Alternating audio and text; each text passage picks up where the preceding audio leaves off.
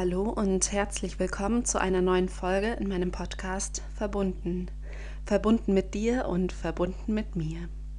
Mein Name ist Nathalie Klaus. Ich lebe mit meiner Familie, mit meinen zwei Kindern und meinem Mann in Oldenburg und arbeite hier als Familienbegleiterin, Dula und biete auch Coachings für Mamas und Frauen an. In der heutigen Podcast-Folge soll es um das Thema Trauma gehen. Ich möchte zu dem Thema mehrere Folgen aufnehmen, weil es einfach ja ein sehr umfangreiches Thema ist. Und heute soll es dann erstmal um die Grundlagen gehen. Also was ist überhaupt ein Trauma im psychologischen Sinne? Was passiert dabei im Gehirn? Wie funktioniert dann auch das Gehirn im Normalzustand? Das ist dann natürlich auch relevant. Also wo liegen die Unterschiede vom Gehirn im Normalzustand, wenn es ganz normal Sachen verarbeitet und von der Gehirnfunktion während eines Traumas. Und dann gehe ich auch noch kurz darauf ein, welche Folgen Traumata haben können, wobei das eben sehr, sehr vielfältig ist. In ähm, den weiteren Folgen, die ich zu Trauma für euch aufnehmen möchte, soll es dann darum gehen, warum Geburt speziell nochmal ähm, das Potenzial hat, traumatisierend zu sein, weil ich einfach in meinen Coachings und Begleitungen immer wieder Frauen erlebe, die ähm, ja sehr belastende Geburten erlebt haben. Und genau deshalb möchte ich auf dieses Thema nochmal genauer eingehen. Und dann natürlich in einer noch weiteren Folge soll es dann auch mal darum gehen, was du tun kannst, wenn du denn eine belastende Geburt erlebt hast oder wenn du anderweitig ein traumatisierendes Erlebnis hattest. Also quasi so eine Soforthilfe. Wichtig ist an der Stelle nochmal, wenn du merkst, es belastet dich irgendetwas, mach die Folge jederzeit aus und ähm, wenn du mit den Erlebnissen, die du hattest, ähm, mit den Erfahrungen, die du gemacht hast, nicht zurechtkommst, suche dir bitte Unterstützung, ähm, sprich mit jemandem darüber, dass du da einfach nicht alleine mit bist. Und jetzt fange ich aber erstmal damit an, was denn überhaupt ein Trauma ist. Also gebe ein paar Ideen einer Definition. Es gibt da tatsächlich sehr viele unterschiedliche Definitionen, je nachdem, in welchem Fachbuch man nachschaut. Viele Psychologen, Mediziner haben dazu ähm, ja, Definitionen geschrieben. Und der Begriff Trauma hat tatsächlich auch unterschiedliche Bedeutungen, je nachdem, in welchem Fachkontext ich ihn betrachte. Trauma wird ja zum Beispiel auch im medizinischen Sinne verwendet zum, ähm, als eine Verletzung, die durch eine Schädigung, eine ähm, Gewebsschädigung entstanden ist. Auch das ist eben ein Trauma im medizinischen Sinne dann aber. In der Psychologie wird der Traumabegriff als eine seelische Verletzung benutzt, also quasi das Pendant ähm, zur körperlichen Ebene, was dann aber natürlich auch körperliche Folgen nach sich zieht, worüber ich dann im weiteren Verlauf der Folge auch nochmal sprechen werde. Ein Trauma ist eigentlich immer gekennzeichnet durch ein Gefühl der Hilflosigkeit und Ohnmacht. Also dass ich wirklich das Gefühl habe, ich kann die Situation einfach nicht kontrollieren, ich kann nicht beeinflussen, was da gerade passiert, ich habe überhaupt keine Möglichkeit, irgendetwas zu steuern. Und dann ist das eben auch verbunden mit einer unmittelbaren Gefahr für das Leben und oder die körperliche und oder seelische, seelische Unversehrtheit. Und die Gefahr muss dabei auch gar nicht mich selbst betreffen. Es kann genauso gut sein, dass ich eine Situation beobachte, wo jemand in Lebensgefahr ist und dass ich dadurch traumatisiert wäre, werde, auch wenn es mich selbst überhaupt nicht betrifft in der Gefahr. Aber allein, dass ich das miterleben muss, wie jemand in einer solchen Gefahr ist, kann mich eben traumatisieren. Vor allem, wenn ich dabei eben das Gefühl habe, gar nichts tun zu können. Im Allgemeinen werden ähm, Traumata auch schlimmer erlebt, wenn sie ähm, ja, von Personen ausgehen, also wenn eine ähm, Situation durch eine Person beeinflusst wird und dadurch ja so schlimm und hilflos erlebt wird. Das ähm, wird deutlich höher eingestuft ähm, von der Belastung, als wenn ein Trauma ähm, in Bezug auf eine Naturkatastrophe zum Beispiel vorhanden ist. Naturkatastrophen sind einfach in unserem Empfinden so, dass wir es sowieso schon weniger beeinflussen können und deshalb wird es als grundsätzlich weniger schlimm wahrgenommen, wobei das eben ja nur eine statistische Häufigkeit ist. Natürlich können auch Naturkatastrophen sehr traumatisch wirken und uns extrem stark belasten. Nur signifikant ist eben das Risiko einer Traumatisierung höher, wenn die Gefahr durch eine Person ausgeht im Vergleich zu irgendwelchen Naturereignissen. Grundsätzlich ist da eben wichtig, dass wir von außen nicht sehen können, ob ein Ereignis für eine bestimmte Person traumatisierend ist. Also wenn ich jetzt von außen ein Ereignis beschreibe und da vielleicht auch gar nicht mit dabei war oder vielleicht war ich auch mit dabei und beschreibe, was da gerade passiert ist, dann kann ich immer noch nicht sagen, ob die Person, die da gerade mit dabei war oder das vielleicht auch selbst erlebt hat, ob diese Person traumatisiert sein wird oder traumatisiert ist von dem Ereignis. Denn ein Trauma ähm, ist eben gekennzeichnet durch die subjektive Wahrnehmung, durch das subjektive Erleben. Und ob ich ein Trauma oder ein Erlebnis als traumatisierend wahrnehme, hängt von ganz, ganz vielen verschiedenen Faktoren ab. Das ist eben ganz viel gekennzeichnet durch diese Hilflosigkeit, die ich schon beschrieben habe. Es hängt aber auch damit zusammen, inwiefern ich mich grundsätzlich in meinem Leben als handlungsfähig erlebe, also inwiefern ich sonst wahrnehme, dass ich wirklich etwas beeinflussen kann.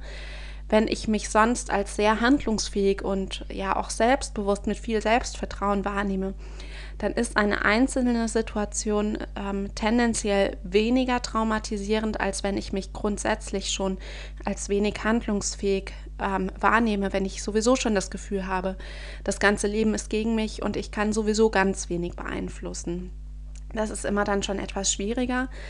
Und ähm, welcher Begriff da eben auch noch mit reinspielt, ist der Begriff der Resilienz, der Widerstandsfähigkeit, der ist ja heutzutage in aller Munde, das kann ich jetzt hier nicht so ausführlich erklären, aber Menschen, die eine große innere Widerstandsfähigkeit haben, weil sie einfach viele positive Erfahrungen gesammelt haben, dann ähm, können wir eben, wie gesagt, mit solchen potenziell traumatisierenden Situationen tendenziell besser umgehen. So viel aber erstmal dazu, was ein Trauma denn überhaupt ist. Ich hoffe, das ist jetzt erstmal soweit deutlich geworden und jetzt schauen wir uns mal die Vorgänge im Gehirn dabei an.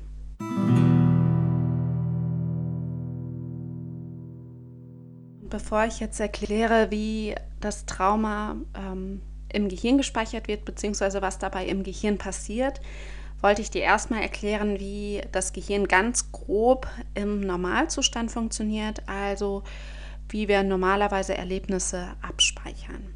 Und zwar ist erst einmal der Thalamus von Bedeutung. Der Thalamus filtert unsere ganzen Sinneseindrücke, also alles, was wir wahrnehmen, wird im Thalamus erst einmal gefiltert. Und deshalb wird der Thalamus eben auch das Tor zum Bewusstsein genannt. Wenn jetzt die Sinneseindrücke gefiltert wurden im Thalamus, dann gehen sie weiter zur Amygdala. In der Amygdala findet eine Bewertung statt und eine Verknüpfung von den Emotionen mit den einzelnen Ereignissen. Die Amygdala wird auch eben das Angstzentrum genannt, unter anderem, was dann eben gerade bei den traumatischen Ereignissen von Bedeutung ist. Es kommt da in der Amygdala auch schon zu einer internen Speicherung und ähm, Gefahren werden in der Amygdala schon wiedererkannt. Also wenn dann eine Gefahr auftritt, dann kommt es zu einem Notfallprogramm, was ich später noch erkläre. Wenn jetzt aber keine Gefahr erkannt wurde, dann kommt es zu einem Austausch mit dem Hippocampus und da gibt es dann eine zeitliche und örtliche Zuordnung, sodass dann auch wieder die Amygdala ähm, von der Zuordnung beeinflusst wird, von der Bewertung beeinflusst wird. Und vom Hippocampus wird dann ähm, das, Erlebnisse, das Erlebte, die Sinneseindrücke weitergeleitet an die Großhirnrinde, wo ähm, dann die Erlebnisse wirklich im Langzeitgedächtnis abgespeichert werden werden und ähm, da finden eben die ganzen kognitiven Prozesse statt. wie gesagt, ist die Amygdala sehr viel dafür zuständig zu bewerten, ist eine Gefahr vorhanden oder nicht.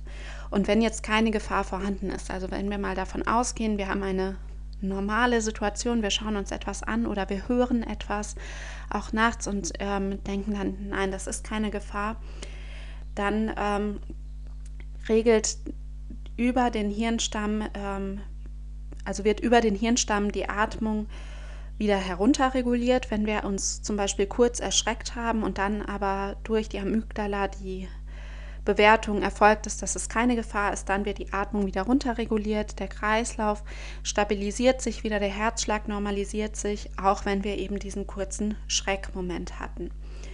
Und dann ähm, funktioniert auch Folgendes, dass eben im Groß- und Mittelhirn auch ein Lerneffekt auftritt, also dass wir dann diesen Schreckmoment in Zukunft einordnen können und ähm, dann eben wissen, wenn dieser Schreckmoment auftritt, dieses Geräusch, was wir dann eben aber als keine Gefahr eingestuft haben, dann können wir in folgenden Situationen, die bei ähnlichen Geräuschen stattfinden, eben viel schneller wieder in diesen Normalmodus runterfahren und das dauert einfach viel kürzer. Dieses Stresslevel bleibt nicht so hoch. Wenn jetzt aber eben eine Gefahr erkannt wird von der Amygdala, also von dem Angstzentrum, dann kommt es zu einem Notfallprogramm, was ich ja eben auch schon kurz gesagt habe. Bei dem Notfallprogramm gehe ich entweder in Kampf oder Flucht. Bei ähm, dem Notfallprogramm haben wir dann auch keinen Zugang mehr zum Großhirn. Das ist dann tatsächlich gekappt. Es gibt einfach einen ganz schnellen Weg. Das ist unglaublich schnell. Das ähm, ist eine instinktive Schutzreaktion und bei dieser instinktiven Schutzreaktion haben wir auch keine Möglichkeit, in die Situation noch irgendwie bewusst einzugreifen. Und das ist zum Beispiel dann auch, wenn uns irgendetwas triggert, also wo wir früher etwas Schlimmes erlebt haben und wir erleben diesen gleichen Reiz nochmal, dann kommen wir ganz schnell auch wieder in dieses Notfallprogramm rein, auch wenn die Situation heute ja eine ganz andere ist, als sie es früher war. Wenn ähm, dann die Verbindung zum Großhirn auch gekappt ist, kommt es dann ganz schnell zu körperlichen Reaktionen. Die Stresshormone steigen extrem an, ähm, dadurch, dass eine Erregung stattfindet, indem wir es als Gefahr bewerten. Dadurch steigt ähm, das Glukoseniveau deutlich an und ähm, der erhöhte Glukosespiegel bewirkt bei uns, dass das Kleinhirn und das Stammhirn aktiviert werden, sodass wir dann wirklich bereit sind zu kämpfen oder zu flüchten, je nachdem, wie die Situation ist. Und das alles äh, funktioniert in Sekundenbruchteilen und wir haben wirklich kaum Möglichkeit, ähm, das dann zu steuern. Das ist sehr schwierig, da einen Cut zwischenzukriegen, weil es eben ein Schutzmechanismus unseres Körpers ist, um uns im besten Sinne wirklich auch vor Gefahren ähm, ja, zu schützen. Wenn wir dann ein Ereignis bewältigt haben, also wenn es uns gelungen ist zu kämpfen oder zu flüchten und das alles gut funktioniert hat, dann wurde die Energie ja auch genutzt, die freigesetzt wurde durch die ganze Glucose, die ausgeschüttet wurde. Dadurch sinken die Stresshormone. Das Stresslevel sinkt, es kommt dann zu einer Entspannung im Körper. Es werden Endorphine ausgeschüttet, also Hormone, die uns ein Glücksgefühl und ein positives Gefühl ähm, geben. Und wir erfahren Selbstwirksamkeit, also dass wir wirklich die Chance hatten, die Situation beein zu beeinflussen und zu steuern, dass wir Kontrolle hatten in einem gewissen Maße, dass wir wirklich etwas tun konnten.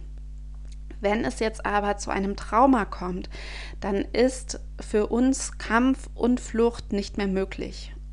Wenn Kampf und Flucht nicht mehr möglich ist, dann ähm, gibt es eine dritte Möglichkeit, wie wir reagieren können, und zwar ist das das Erstarren oder das Freezing, je nachdem, ähm, welche Literatur man nutzt. Wenn wir erstarren, ähm, dann haben wir eben keine Handlungsoption. Wir fühlen uns ohnmächtig, wir sind geschockt, wir fühlen uns extrem hilflos, dass wir wirklich nichts beeinflussen können in dieser Situation, was uns dann auch natürlicherweise Angst und Panik macht und wir fühlen uns auch sehr überfordert mit der Situation. damit wir eben mit diesen extremen Gefühlen nicht so lange konfrontiert sind, ist es eben so, dass wir auch innerlich aussteigen aus der Situation, dass wir ähm, wirklich innerlich nicht mehr wirklich anwesend sind. Es ist unser Körper, der anwesend ist, aber innerlich sind wir es oft nicht mehr. Es kann dabei auch zu einer Dissoziation kommen, also dass wir wirklich das Gefühl haben, wir betrachten die Situation von außen, wir schauen auf die Situation herab, weil wir eben uns dadurch schützen, wenn wir dann nicht mehr bewusst noch im Körper mit dabei sind. Manchmal kann es dann auch zu einem Gedächtnisverlust kommen, also dass wir uns wirklich bewusst an die Situation gar nicht mehr erinnern können. Das ähm, gibt da ganz unterschiedliche Ausprägungen und manchmal können wir auch in der Situation oder nach der Situation nicht sprechen. Das hängt damit zusammen, dass ähm, in diesem Freeze-Zustand, in der Erstarrung, verschiedene Hirnareale einfach nicht gut durchblutet sind und das kann eben auch ein Hirnareal sein, welches für die Sprache zuständig ist, weil in dem Notfallprogramm einfach andere Prioritäten gesetzt werden. Was dann aber eben bei dieser Erstarrung im Gegensatz zu Kampf oder Flucht ähm, eben das Traumatisierende ist, ist, dass ähm, die Energie eben nicht genutzt werden kann. Also die Glucose wird zwar ausgeschüttet, aber sie wird nicht genutzt und wird nicht abgebaut. Dementsprechend bleibt auch das Stressniveau sehr hoch. Die Stresshormone werden nicht abgebaut. Das heißt, es kommt auch nicht zu einer Entspannung. Wir bleiben angespannt und dadurch kommt es auch nicht zu einer Entlastung. Wir nehmen uns weiter als ja, dauerangespannt, dauergestresst wahr, sind in einer hohen Achtsamkeit und ähm, nehmen dadurch auch keine Selbstwirksamkeit wahr, weil wir uns weiterhin hilflos fühlen und ohnmächtig fühlen.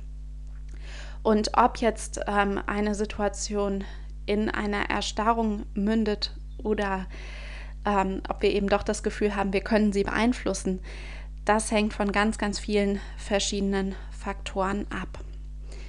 Also es ist immer ein multifaktorielles Geschehen und es ist, wie gesagt, sehr subjektiv. Das lässt sich von außen überhaupt nicht beurteilen, ob eine, ähm, eine Situation als traumatisierend wahrgenommen wird oder eben nicht. Zum Schluss dieser Folge möchte ich eben noch kurz erzählen, welche Folgen ein Trauma haben kann, also in welchen Symptomen sich das äußern kann ähm, dass ein Trauma entstanden ist oder woran ähm, du das möglicherweise festmachen kannst.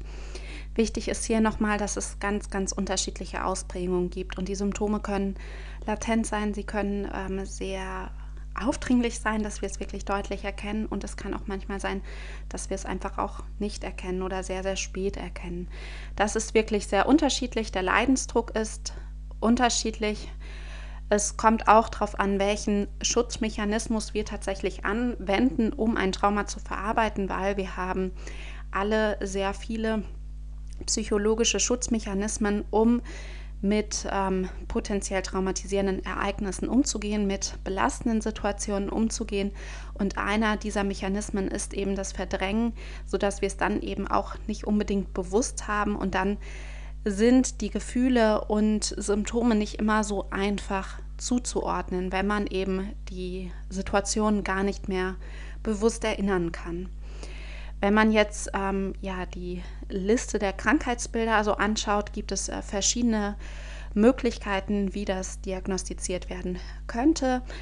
Das ähm, gibt eben verschiedene Traumafolgestörungen. Eine ähm, ja, häufige Diagnose ist dann eine posttraumatische Belastungsstörung. Da gibt es aber auch nochmal unterschiedliche Klassifikationen. Es gibt aber auch verschiedene Anpassungsstörungen. Und ähm, was ich jetzt auch immer wieder gelesen habe und in meinen Fortbildungen äh, zum Thema Trauma immer wieder gehört habe, dass tatsächlich ähm, Symptome auch falsch gedeutet werden, gerade wenn Ereignisse verdrängt waren oder verdrängt werden dass ähm, das dann auch eher zu einer Diagnose Depression zum Beispiel kommt oder Burnout oder ähm, zu einer Persönlichkeitsstörung oder was auch immer, wo aber eigentlich ein Trauma dahinter steckt. Nur oft ist es eben gar nicht so einfach zu sehen. Eben gerade diese frühen Traumata, die ähm, in der frühen Kindheit entstanden sind, die sind ja verbunden damit, dass wir sie nicht bewusst erinnern können und ähm, da auch keine Sprache für haben. Gerade in der vorsprachlichen Phase ist das eben sehr, sehr schwierig nachzuempfinden, nachzu. Ähm, also wir können es im Nachhinein einfach ganz schlecht dann nochmal rekonstruieren und es ist auch aller, in den allermeisten Fällen gar nicht notwendig. Aber jetzt erstmal zu den ähm, gängigsten Symptomen. Also die allermeisten Menschen, die ein Trauma erlebt haben, ähm, erleben das auch immer wieder. Also es kommt zu Intrusionen, dass wirklich das Erlebnis immer wieder ins Gehirn drängt, ins Bewusstsein drängt und wir das ganz oft durchleben. Es kann zu Flashbacks kommen, also wenn irgendwelche Trigger auftreten, dass ein Geräusch oder Geruch, der genauso in der Situation war oder der uns an diese Situation erinnert, dass wir dann auch wieder in der Situation sind, in den Gefühlen der Situation sind, in der Hilflosigkeit sind und es kann auch ähm, sehr häufig zu Albträumen kommen, dass wir auch in den Albträumen wirklich diese traumatisierende Situation versuchen zu verarbeiten oder dass wir sie in den Träumen eben wieder erleben. Häufig sind ähm, Menschen, die eine Traumatisierung erlebt haben, übererregt, also dass sie einfach nicht entspannen können, was ich ja auch schon erzählt habe, warum das so ist, was dabei im Gehirn passiert. Dadurch sind sie auch sehr nervös und schreckhaft, also sind einfach die ganze Zeit angespannt und durch diese ähm, dauernde Anspannung können sie eben auch schlecht in den Schlaf finden, schlecht durchschlafen, weil sie eben auch im Schlaf nicht gut loslassen können und entspannen können. Und dadurch ist der Schlaf eben nicht wirklich erholsam was dann ja auch einen Teufelskreis nach sich zieht. Wenn wir übermüdet sind, dann sind wir auch nochmal schreckhafter und gereizter insgesamt. Ähm, Reizbarkeit ist nämlich dann auch ein wichtiger Punkt. Dann haben wir eben auch eher schlechte Laune. Wir sind ungeduldiger, als wir es sonst sind. Eins bedingt dann auch so ein bisschen das andere. Es kommt oft auch ähm, zu vermeidendem Verhalten. Also wenn wir zum Beispiel ein traumatisierendes Erlebnis hatten, dass wir keine Ahnung, durch einen dunklen Gang gegangen sind und da kam ähm, ein Mann und ähm, ist auf uns losgegangen ähm, und es kam zu einer Traumatisierung, dann vermeiden wir möglicherweise dunkle Gänge oder vermeiden es komplett im Dunkeln rauszugehen. Es kann auch zu einem Rückzug kommen, möglicherweise auch, weil wir uns schämen, weil wir nicht darüber sprechen, weil wir uns alleine fühlen. Es ähm, kann auch dazu kommen, dass wir passiv werden, dass wir wirklich ähm, nicht mehr aktiv am Leben teilnehmen, dass wir ganz zurückgezogen wirklich sind, dass wir uns emotional auch abschotten, um uns zu schützen, damit uns ähm, so eine Traumatisierung nicht mehr wieder passiert. Also auch diese emotionale Taubheit kann ein Symptom einer Traumatisierung sein. Und ähm, dadurch, dass wir bei einer Traumatisierung die Situation ja nicht beeinflussen konnten, da keine Kontrolle hatten über die Situation, kommt es häufig auch dazu, dass das Selbstwertgefühl deutlich geringer wird. Ähm, es kommt zu mehr Misstrauen und eben vermehrt auch zu Scham- und Schuldgefühlen, auch wenn wir eigentlich das rein kognitiv wissen vielleicht, dass wir da keine Schuld dran tragen, ist es eben oft so, dass wir es fühlen.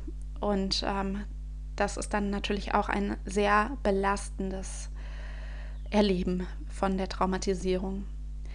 Es gibt noch viele weitere Symptome und wie gesagt, es gibt ganz verschiedene Kombinationen, es gibt ganz verschiedene Ausprägungen der Symptome. Das sind so die gängigsten Symptome, die auftreten bei einer Traumatisierung. Wenn du merkst, dass du da wirklich viele dieser Symptome hast, dass du dich in vielem wiedererkannt hast und hast da bisher keine Unterstützung bei, dann würde ich dir ähm, zumindest empfehlen, dir Unterstützung zu suchen. Es gibt mittlerweile sehr gute Ansätze, mit ähm, Traumata umzugehen, ähm, die zu behandeln, damit ähm, Therapien zu machen, um da wirklich ähm, ja, sich wieder selbstsicher zu fühlen und einen guten Umgang damit zu finden. Nun habe ich dir in dieser Folge ganz viel zum Thema Trauma erzählt. Was ist überhaupt ein Trauma? Was passiert bei einem Trauma im Gehirn und was ist da auch der Unterschied zum Normalzustand? Also ähm, wo liegt da wirklich der Unterschied? Und ich habe am Ende noch mal kurz etwas dazu erzählt, woran du erkennen kannst oder möglicherweise erkennen kannst, dass du an einem Trauma leidest, welche Symptome ein Trauma haben kann. Wenn du irgendwelche Fragen oder Anmerkungen hast, freue ich mich wie immer von dir zu hören. In der nächsten Folge wird es voraussichtlich um das Thema Geburt gehen und warum eine Geburt das Potenzial hat, traumatisierend zu sein. Wenn du mir auch dazu schon mal deine Gedanken dalassen möchtest, freue ich mich von dir zu hören. Bis dann, deine Nathalie.